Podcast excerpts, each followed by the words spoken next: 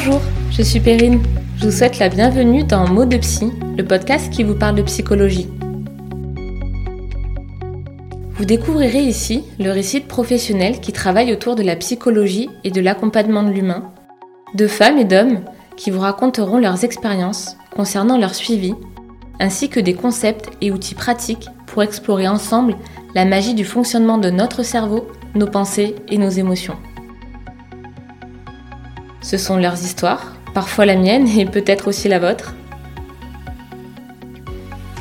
J'espère que ce podcast vous permettra de dédramatiser et mieux comprendre la psychologie en vous accompagnant sur votre chemin de vie avec alignement, sérénité et légèreté.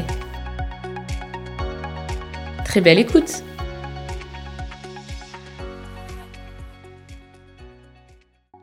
J'accueille aujourd'hui Marie-Paul Rousse, psychothérapeute, coach, formatrice depuis plus de 20 ans et gérante de l'organisme de formation FES. Avec franchise, Marie-Paul va nous parler de ses métiers, de sa spécialité en prise en charge des traumatismes, ainsi que de l'évolution de son organisme de formation. J'espère que ce podcast vous permettra de découvrir l'intérêt des thérapies brèves et ses applications, ainsi que l'importance d'une formation de qualité lorsque nous travaillons avec l'humain. Alors vous êtes prêts? C'est parti. Bonjour Marie-Paul, bienvenue dans Mot de Psy. Bonjour. Je te laisse te présenter. Oui, donc je m'appelle Marie-Paul Rousse, je, je, suis sur Avignon. Et donc j'ai un organisme de formation, euh, nous avons un organisme de formation avec ma fille qui s'appelle FES ou Formation, Évolution et Synergie, dans lequel nous faisons de la formation euh, professionnelle et euh, certaines formations sont certifiantes avec un RNCP pour pouvoir utiliser les, les CPF. Tout à fait. Et euh, je suis aussi euh, psychothérapeute depuis 96, formatrice depuis 96 et puis ensuite enseignante, maître enseignante en hypnose et en PNL et en thérapie brève. Et, et aussi je suis coach professionnel. Tout ça. Tout ça dans une même femme. Est-ce que tu peux nous expliquer comment tu es arrivée euh, à la psychothérapie? Alors, c'est un chemin qui a commencé à 18 ans. D'accord. À 18 ans, j'ai commencé des études euh, d'infirmière en psychiatrie. Ensuite, j'ai exercé pendant quelques années et ensuite j'ai fait un DE, donc un diplôme d'État. Et à la fin de ma carrière d'infirmière, je travaillais en euh, pédopsychiatrie. D'accord. Ensuite, pour des raisons euh, multiples et variées, j'ai arrêté ce, ce, métier et euh, j'ai travaillé dans euh, l'industrie pharmaceutique euh, où je présentais des produits qui étaient euh, tous par rapport au cœur, parce que je suis toujours dans le cœur, c'est très logique tout ça, qui étaient des antiagrégants plaquettaires ou des éparines de bas poids moléculaires. donc à un moment, j'ai travaillé pour Sanofi, j'ai été directeur régional et puis ensuite, pendant ces années-là de visite médicale et euh, de travail dans l'industrie pharmaceutique, j'ai euh, fait des formations. Et j'ai eu un, plan de formation euh, dans lesquelles bon, j'ai fait des formations en PNL, j'ai fait des formations en coaching, enfin j'ai fait différentes formations. À un moment, bah, au bout de 9 ans, j'avais décidé de ne pas rester là-dedans longtemps parce que j'avais remarqué que mes collègues se, se laissaient facilement scléroser là-dedans parce que les salaires sont confortables et du coup, et moi, je, il faut que je change tout le temps, donc euh, voilà, c'était pas possible. je peux pas rester longtemps dans le même métier. Ou alors, il faut vraiment qu'il y ait des éléments qui changent dans le métier pour que ça, ça m'amuse. Autrement, je m'ennuie. Et, euh, et, donc là, j'ai euh, commencé la thérapie en 96 et c'était vraiment, pour moi, c'était euh, logique avec mon parcours que je m'intéresse à la, à la, thérapie. Puis j'ai eu une proposition avec la personne qui est devenue mon associé de, euh, de, de, commencer à faire des formations et ça y est, bon, ça y est, j'avais le virus euh, et, et, tout a commencé en fait en 96, l'année de mes 40 ans. C'est vrai, tu as raison. Quand on rentre dedans, c'est comme un virus. Après, on n'arrive plus. Euh, voilà, c'est un, un, gentil virus. Oui, bien sûr. Voilà. Et il a muté aussi chez moi, puisqu'après, j'ai fait d'autres choses. J'ai été coach professionnel et puis ensuite, ben, voilà, je suis devenue chef d'entreprise. Est-ce que tu as une spécialité dans ta pratique? Alors, dans la pratique de la psychothérapie, euh, ma spécialité, c'est la prise en charge des traumas, oui. des, euh, des, gros traumas. Donc, j'ai fait, euh, par exemple, j'ai fait du, du, bénévolat quand il y a eu les attentats à Nice, mm. où j'ai consulté euh, des journées entières de 8 h du matin à 22 h pour faire la thérapie brève avec les, gens qui avaient assisté à ça. Je, donc les attentats, les enlèvements, les, les, viols en réunion, enfin tout ce qui est le, le côté sombre de, mmh. de notre société. D'accord. Et pour toi, c'est quoi la chose la plus passionnante de ton métier? C'est la diversité. C'est le, le, fait que euh, mes journées ne sont jamais les mêmes. Mm. Que ce soit en thérapie, parce que ce sont des personnes différentes. Et, et ce qui me passionne dans le fait qu'il y ait de la diversité, c'est que ça demande chaque fois de s'adapter avec une grande adaptabilité et de la créativité. Mm. Et euh, c'est ce qui, euh, ce qui rend intéressant ces, ces, ces quatre jobs, en fait. Parce que dans les quatre, il y a ça. De la diversité. Ah oui. C'est euh, voilà, moi je suis pas formatée pour euh, travailler dans un bureau euh, de l'âge de 18 ans jusqu'à l'âge de, de 60 ans. je n'ai pas ce formatage-là. Parce que même quand j'étais jeune, je, je, travaillais tous les étés. Et je travaillais chez les, les forains qui vendaient des, des chichis, des, des, gaufres, des crêpes, des bonbons, tout ça. Et en fait, on faisait les fêtes foraines. Donc, ce qui fait que même pendant toutes mes vacances scolaires, les vacances de Pâques et euh, les vacances d'été, eh bien, toutes les semaines, on changeait d'endroit. Tu bougeais. Et euh, donc, je suis, je suis conditionnée à ça et je suis conditionnée aussi à beaucoup travailler. Voilà, parce que j'adore ça. Ok. C'est quoi pour toi les qualités pour être un bon psychothérapeute? Alors, pour être un bon psychothérapeute, je ne vais pas mettre en avant euh, ce qui est souvent dit, du style euh, l'empathie, la communication, l'humanité. Euh, parce qu'il y a des tas de gens qui ont ça et ils ne sont pas du tout psychothérapeutes. Hein. Voilà. Moi, ce qui est important pour moi dans le métier de psychothérapeute, et c'est pour ça que j'ai créé un parcours de psychopraticien en thérapie brève chez FES, c'est la compétence professionnelle. Mm c'est la capacité à se remettre en question et le, respect du client dans le fait que cette personne va venir, elle, euh, elle va donner une somme d'argent qui représente du temps de travail, c'est pris souvent sur le budget de la famille. Mm. Euh, les gens prennent du temps, des, fois ils prennent une, RTT pour, euh, pour venir, ils dépensent de l'argent en essence, en parking et tout ça. Et vraiment la notion de, de faire du bel ouvrage pour que le, client ait ce qu'il attend et le plus rapidement possible, puisque euh, voilà, je suis spécialisée en, thérapie brève. Donc c'est vraiment, c'est sur, vraiment sur le côté professionnalisme, respect de l'engagement, continuer à se former et être dans de la capacité à se donner de l'autofeedback pour s'améliorer. Et du coup, tu parles de thérapie brève. Alors, pour toi, euh, quelle est la, la différence ou peut-être Qu'est-ce qui fait que tu as choisi ça au final? Parce qu'au départ, le premier patron que j'ai eu en, euh, quand j'étais infirmière en psychiatrie et pendant mes études et quand j'étais infirmière diplômée, c'était des freudiens. Hmm. Après en pédopsychiatrie, des lacaniens. Et j'ai pu observer que sur euh, des, des, problématiques euh, bien constituées, eh bien, il y avait peu de résultats euh, parce que euh, voilà, les, les, gens qui sont hospitalisés, on ne va pas les garder euh, pendant longtemps. Et en plus, ils n'étaient pas vus très souvent en fait par, le, par les psychiatres. Et donc, voilà, la psychanalyse est intéressant pour tout un tas de, raisons. mais moi, ce qui m'intéressait, c'est d'avoir des résultats plus rapides et surtout de s'occuper de la structure des problématiques. C'est-à-dire comment est construite la, la structure de la personne, comment est construit son problème. Parce que si cette, personne, en fait, elle a construit son problème, hein, euh, Jung disait, euh, nous sommes, euh, nous sommes des faiseurs de problèmes des mhm. constructeurs de problèmes.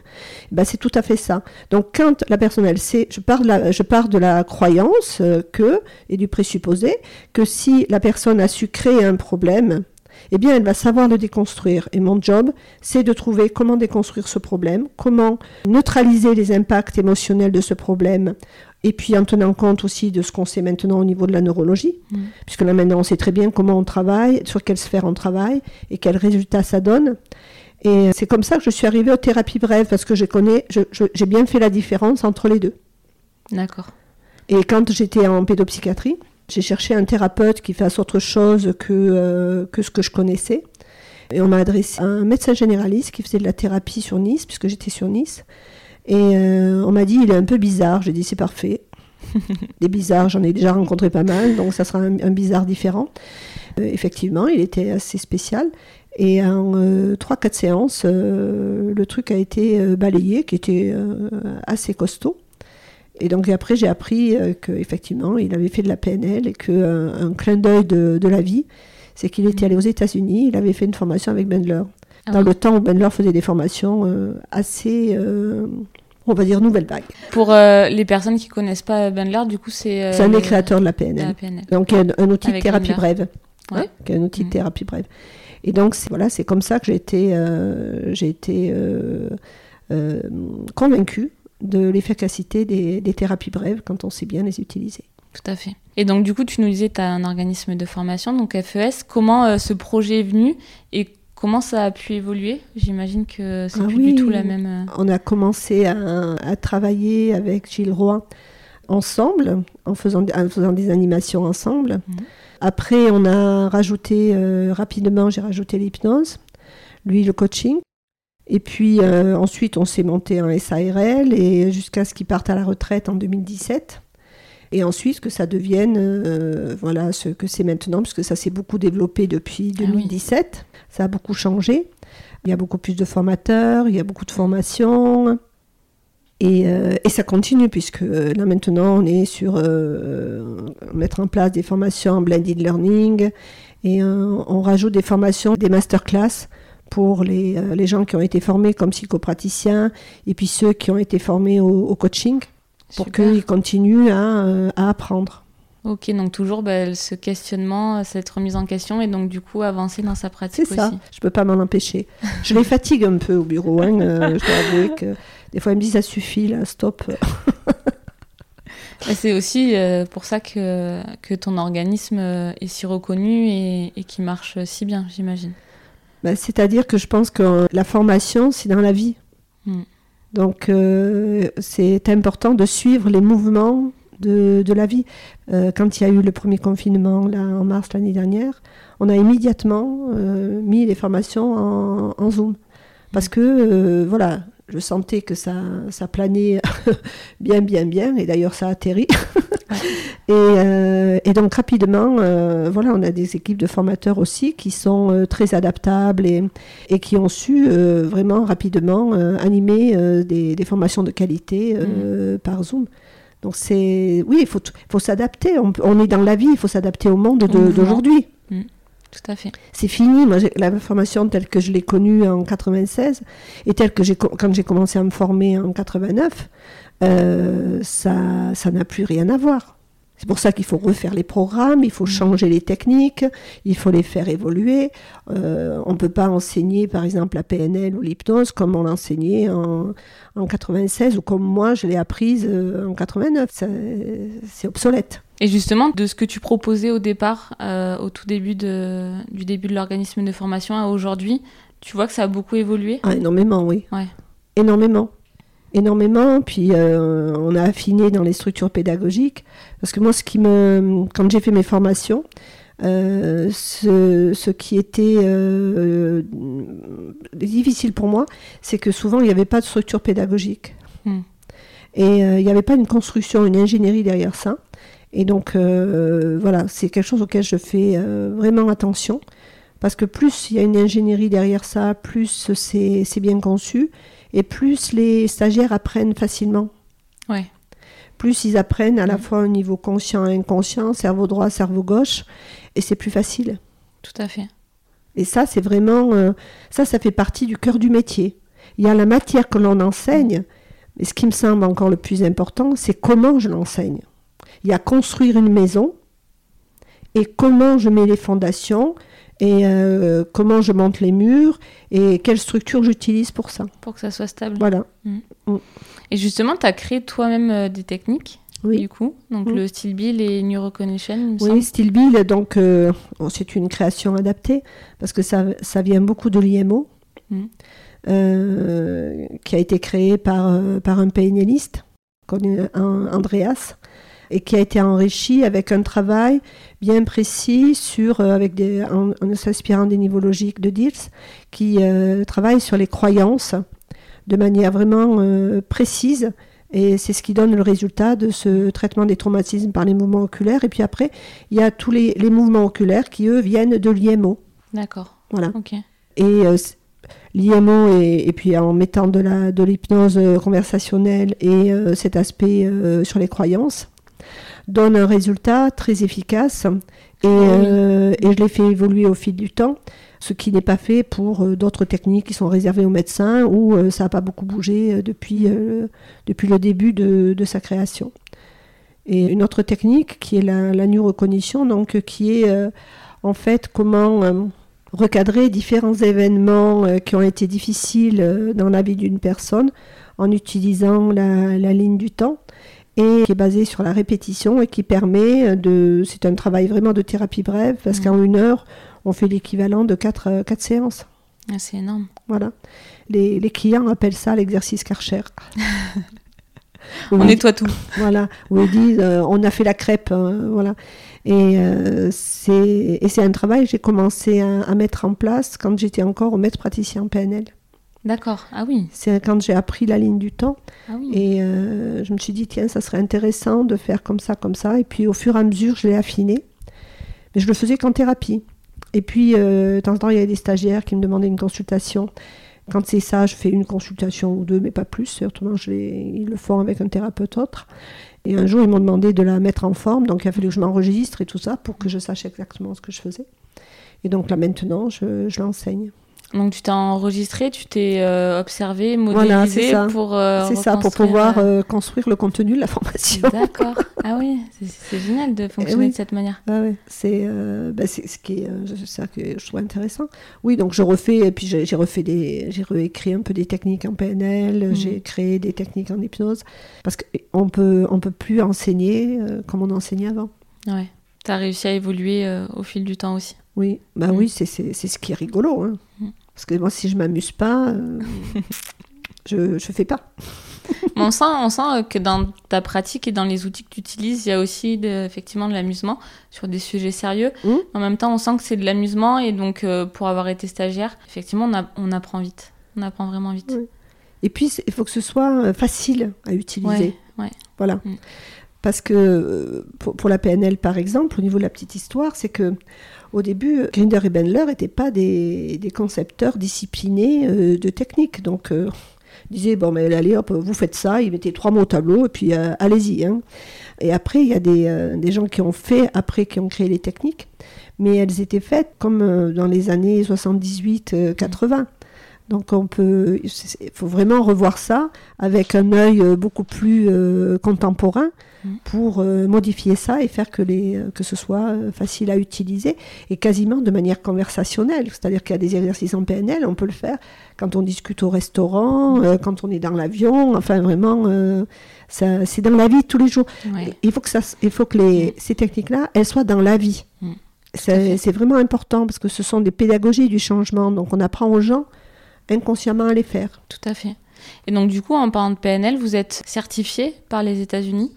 Alors on a des certifications, euh, tous les enseignants sont certifiés euh, Society of NLP, donc ça veut dire qu'ils ont eu, contrairement à beaucoup d'organismes, euh, nous chez nous il y a un parcours qui est long pour devenir enseignant. Mm. Oui, Ouais. formateur, ouais, Il faut faire tout le parcours. Ensuite, euh, il y a la formation. Il y a la formation aussi qui est longue. Et puis surtout, il y a tout un assistanat Mhm. avec euh, des mises en pratique devant les groupes, avec euh, feedback des formateurs principaux. Il y a tout un travail à rendre. Donc, c'est un cursus de deux ans. Ah oui. Et ça garantit euh, de la qualité euh, des formateurs. Et puis, bon, il y a, y a y a de temps en temps des formations qui sont faites aussi pour eux, pour euh, la formation continue. Alors, justement, tu as pas mal de formateurs aujourd'hui. Comment tu choisis tes formateurs?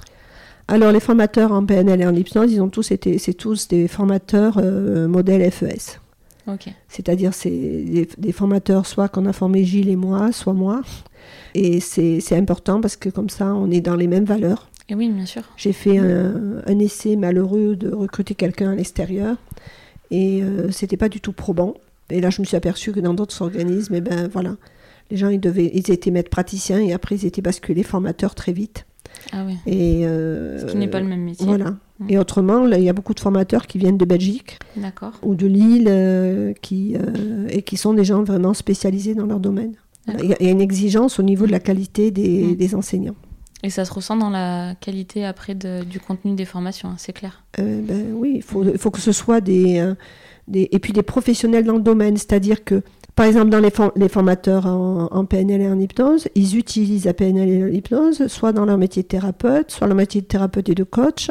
Ils ont, ils l'utilisent. Ils ne sont pas que des enseignants mmh. en PNL ou en hypnose. Il y a du ils, terrain, ils, ont du terrain. Et moi, à mon, avis, c'est indispensable ça. Mmh. Et c'est pareil, psychologue qui enseigne les addictions, euh, il est professionnel de ça. Il travaille dans un centre, c'est son métier, il enseigne ça depuis longtemps et, et il l'exerce pour l'hypnose et l'enfant, euh, elle, euh, elle, ne fait que ça. Mm. Elle est psychologue et elle ne, fait que ça, elle ne travaille qu'avec les enfants. Donc c'est vraiment avoir des gens qui sont vraiment spécialisés dans leur domaine et pas théoriquement et surtout pratiquement. Tout à fait. Qui exercent le métier. Je suis tout à fait d'accord avec toi. Et en termes de stagiaires, est-ce qu'il y a une typologie euh, Est-ce que tu remarques une typologie particulière? C'est quoi des personnes en reconversion? C'est des professionnels qui rajoutent des, des, outils à leur pratique Il y a un peu tout ça. Alors il y a eu un peu des changements parce qu'on a un RNCP pour la formation de coach. Donc euh, ce qui fait que la, toute la PNL, le, le coaching individuel et le coaching d'équipe sont pris en charge par les comptes CPF. Donc on a des gens qui viennent pour des reconversions professionnelles il y a des gens qui viennent parce que ben, ils ont envie de faire une formation et que voilà, ils veulent utiliser leur compte euh, CPF. Euh, il y a des euh, gens qui sont envoyés par le Pôle emploi. On accueille aussi des, des gens handicapés en fauteuil. on a eu des stagiaires qui, qui sont aveugles ou très malvoyants. Et donc on adapte, on fait toute une adaptation par rapport à ça. Et puis on a des, hum, des gens qui sont déjà formés qui sont euh, psychologues, euh, qui sont euh, kinés, qui sont dans des, dans des professions paramédicales ou médicales, et qui viennent pour trouver des, des, compléments, des compléments de formation pour enrichir leur, leur boîte à outils professionnelle. Oui, tout à fait. Et j'étais de ces personnes-là. Et oui. et en fait, dans ma pratique, effectivement, il me manquait des outils rapides. je pense que le, le, monde a évolué, les gens aussi ils ont envie de quelque chose qui, qui avance, qui, qui voit une évolution mm. rapide. Et euh, ça m'aide énormément. Euh, euh, donc j'ai ma formation initiale, bien entendu, mais j'utilise énormément de mm. PNL, d'hypnose et autres techniques, le mm. style Bill aussi. Ouais. Et oui, parce que là, en tout cas en France, c'est comme ça, c'est que les études de psychologue ne mènent pas à travailler en cabinet en fait. Elles ne sont pas conçues pour ça.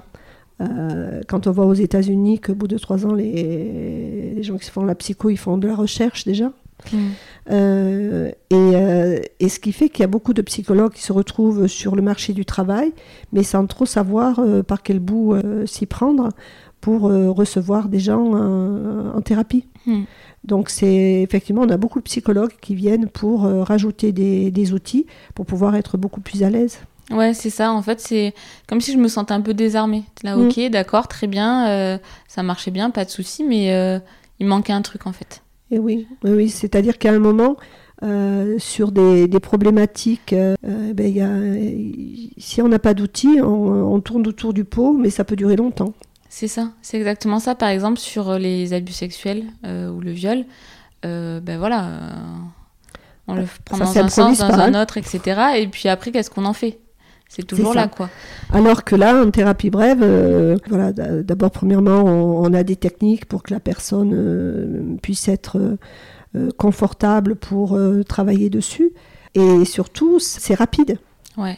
C'est rapide dès la première fois où l'on voit la personne quand elle a, elle a été violée récemment.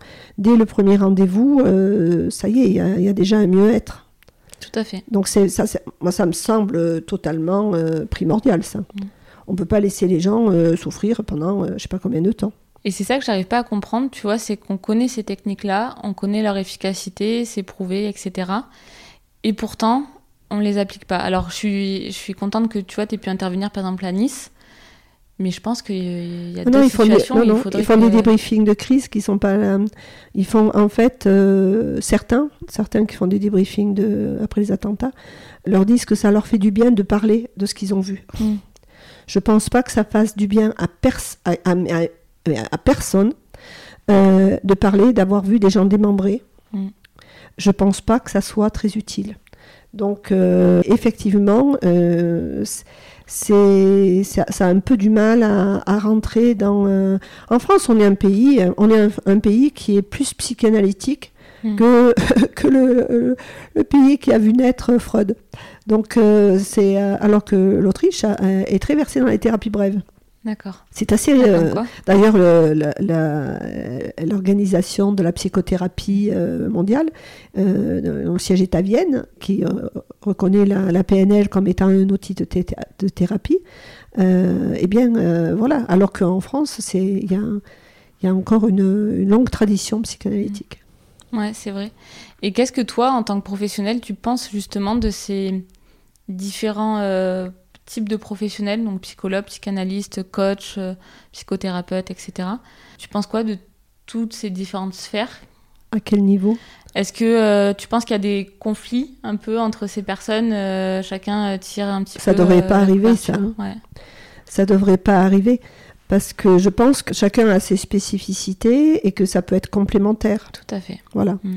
Voilà, moi, je sais, si, si quelqu'un, euh, maintenant, bon, euh, je, je suis connue par rapport à la, à thérapie brève, enfin, connue dans ma petite sphère. Et euh, quand j'avais euh, plus jeune des gens qui venaient, qui me disaient, moi, ce que j'ai besoin, c'est de parler, je disais, ben, je suis pas la bonne personne, donc Mm. euh, je vais vous donner des noms de collègues psychanalystes. Et euh, voilà, que vous pourrez voir et avec lesquels vous aurez euh, ce, que, ce que vous voulez.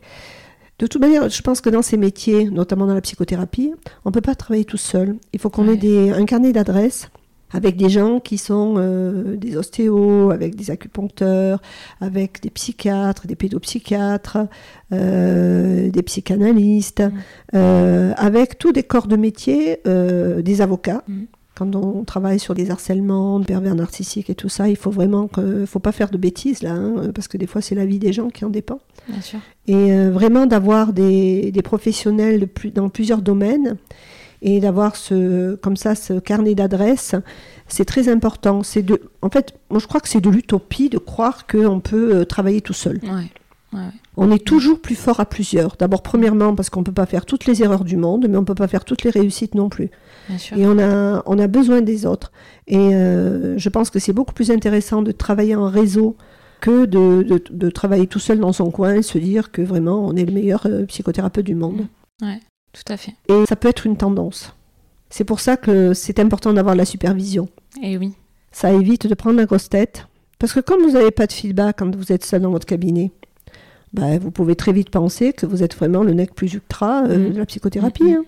Mhm. Bien sûr, parce que vous n'avez pas de retour. Donc je pense que c'est vraiment euh, important d'être euh, supervisé. Moi, j'ai été supervisée pendant pratiquement 20 ans. Ouais.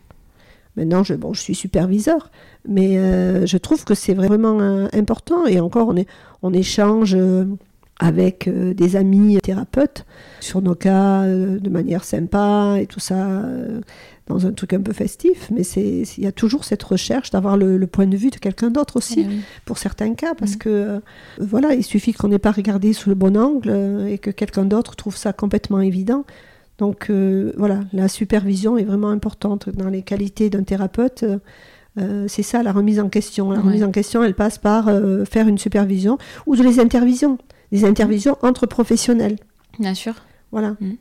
Et ça, c'est primordial Mhm. pour, pour le métier. Ouais, je suis tout à fait d'accord avec toi. Mm.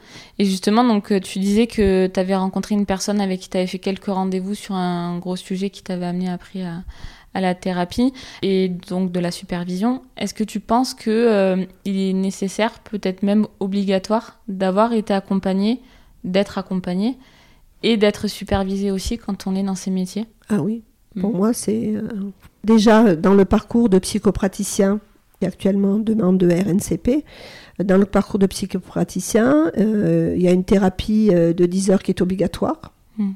avec justificatif, dans, avec les techniques des thérapies brèves, et euh, il y a euh, 20 heures de, de supervision qui sont obligatoires. D'accord. Parce toi, que ça fait, partie, euh, ça fait partie intégrante du, euh, du sérieux euh, et du professionnalisme dans ce métier. Mm. Comme en coaching, euh, voilà, euh, il y a cinq études de, de cas à rendre, plus une qui présente le jour de la certification. C'est vraiment pour être au cœur du métier et ils, sont- ils ont l'obligation d'être supervisés par un coach professionnel aussi. Ah oui, Ça fait partie du sérieux de, de, de la profession. ouais, tout à fait d'accord. C'est pas de l'improvisation. Mm.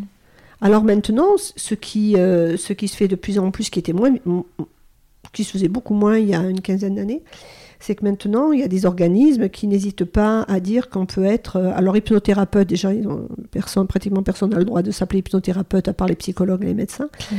en 45 jours de formation. Voilà. Même des fois en 35 jours. Et donc, il y a une paupérisation des métiers en général. Hein. on retrouve ça dans plein de professions.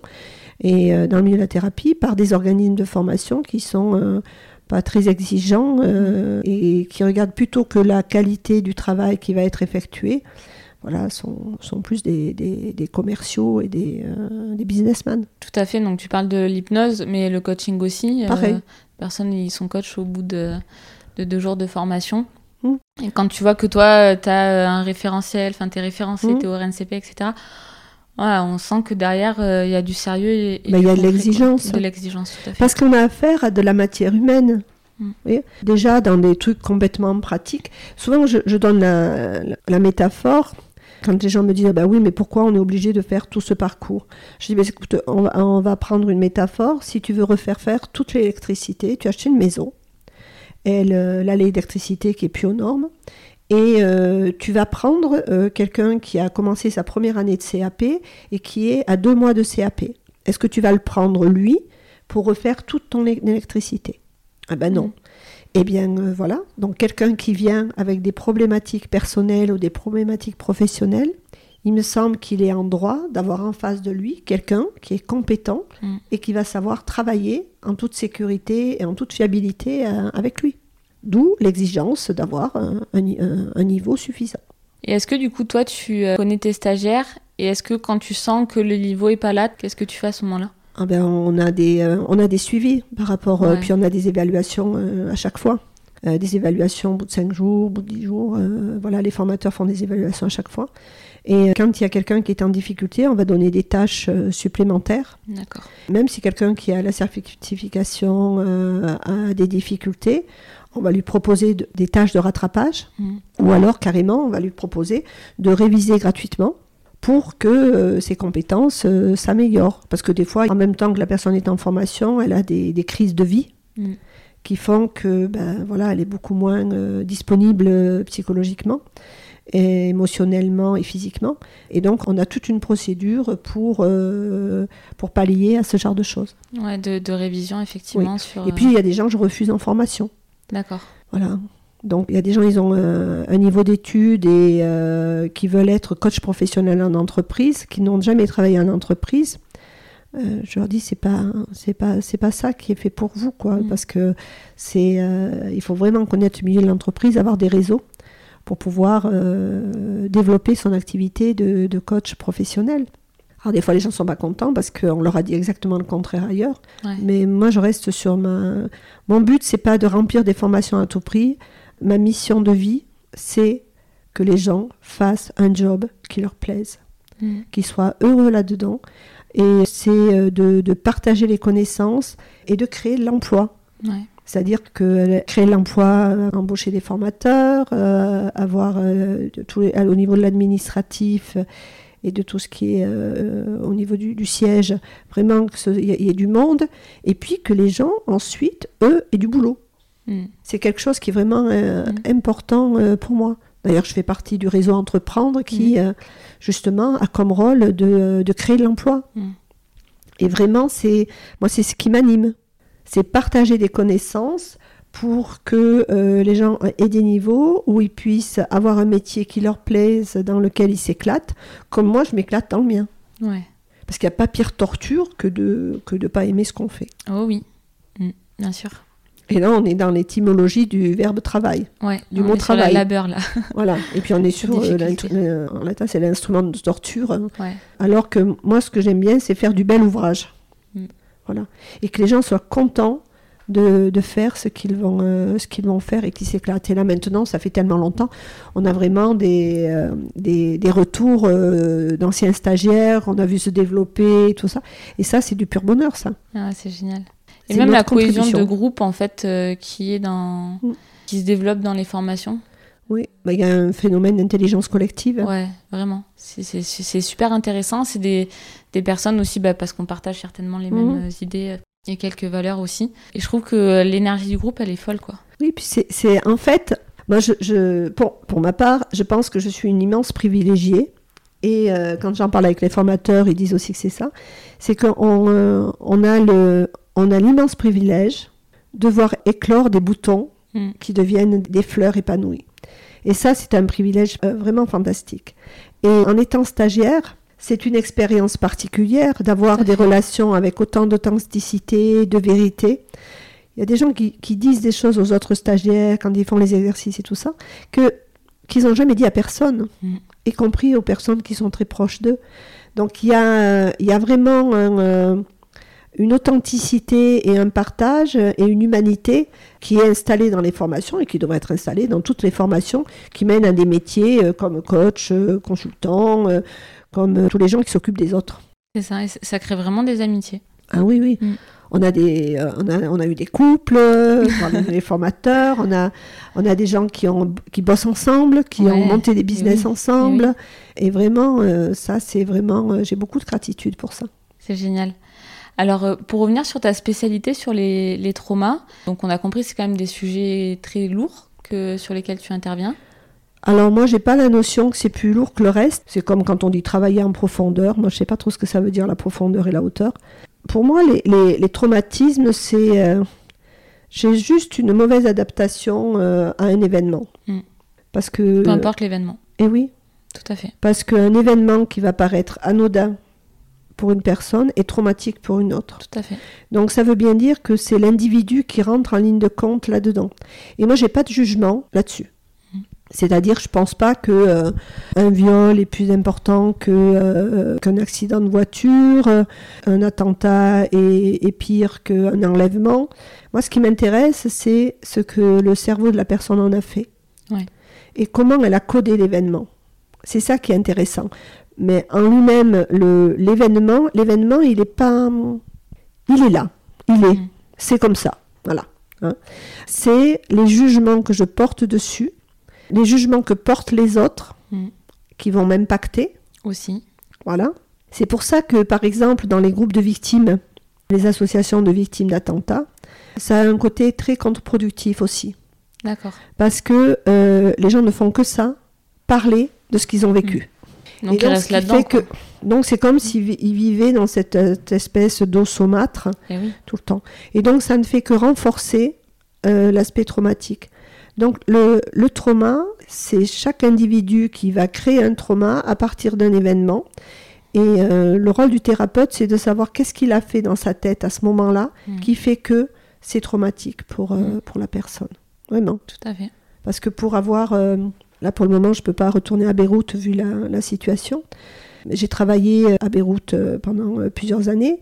Et là, quand il y a eu l'explosion, j'ai fait des zooms réguliers avec des Libanais chaque fois pour euh, les compagnies dans cette problématique de, vie. Il y avait des gens qui avaient, euh, voilà, qui avaient la moitié de leur appartement qui avait été soufflé, tout ça, mm. et qui euh, disaient bah, j'ai la chance, hein, c'est que voilà, avec ma fille, on était dans la cuisine.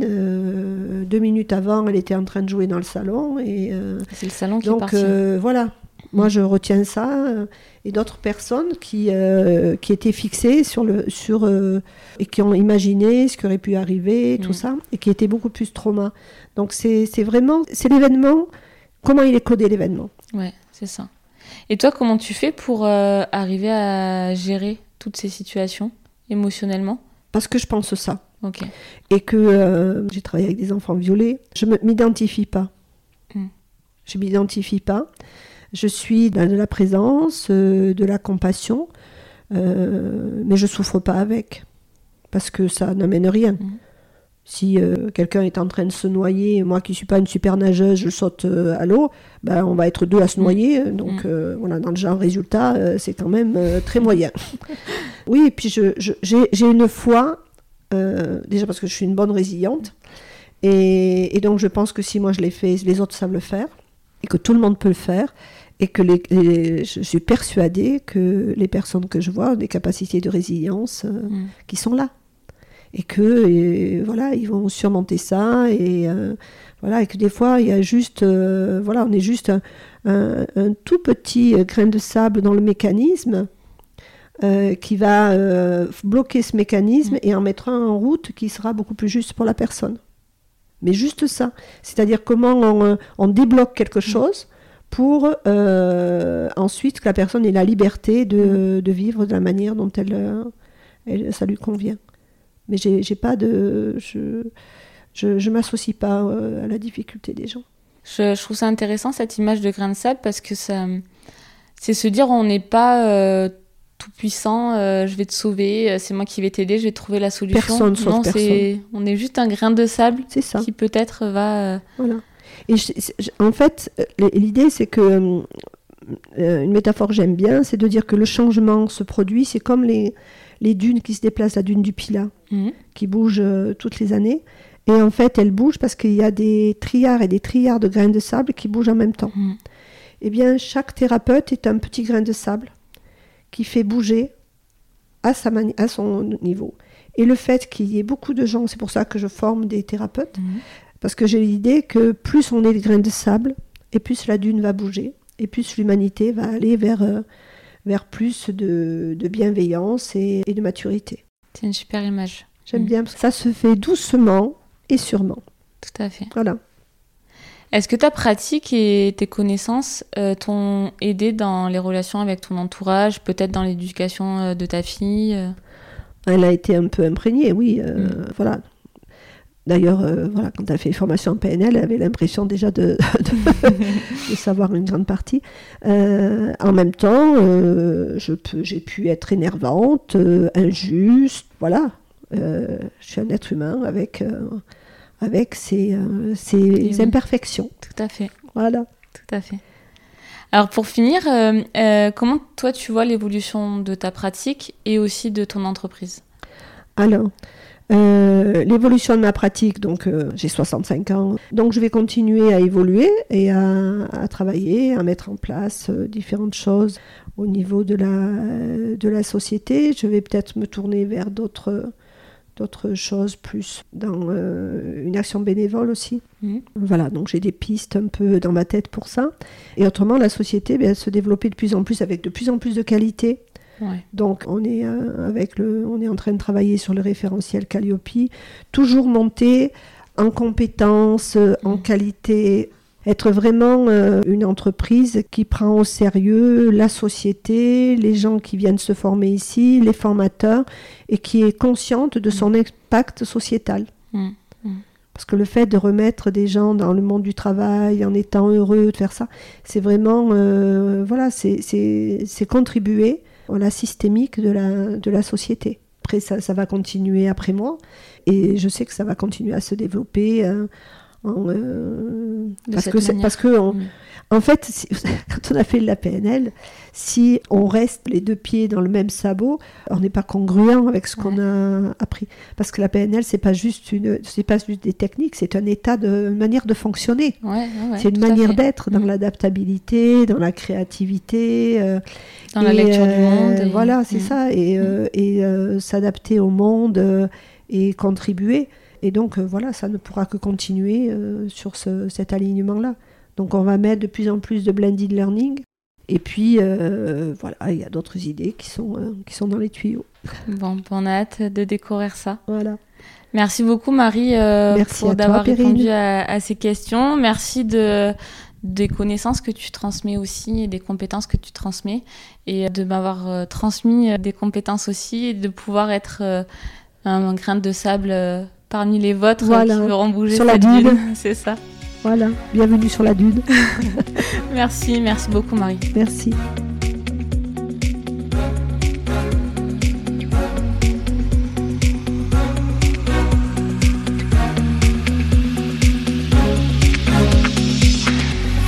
Je vous remercie d'avoir écouté cet épisode et j'espère qu'il vous a plu. Si c'est le cas, je vous invite à le partager autour de vous et à me le dire avec des étoiles sur votre plateforme d'écoute. Je vous remercie également par avance pour vos commentaires. Pour découvrir les actualités de ce podcast, je vous invite à vous y abonner et le suivre sur Instagram sous le nom de mo.2.psy. A très vite pour le prochain épisode.